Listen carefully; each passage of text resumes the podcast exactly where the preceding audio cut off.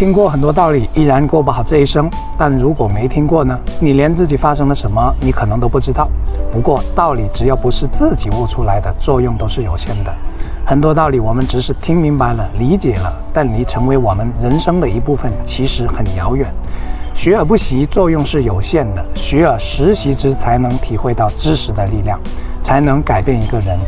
很多道理需要反复、反复再反复，重复、重复再重复，用在自己生活里，才能成为自己的。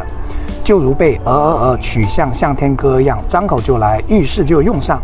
只有用多了，才能渐渐内化于心，才能成为自己的道。什么叫道？道也者，须臾不可离也，可离非道也。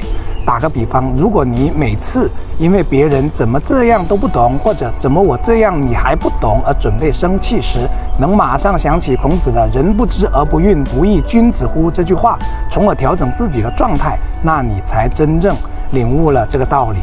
就这个道理，三十年铭记并时刻提醒自己都不一定能做到，因为这涉及到一个人的情绪问题，尤其是刚开始的时候特别难，因为他还没有成为我们的潜意识。知易行难不是一个人的问题，而是所有人的问题。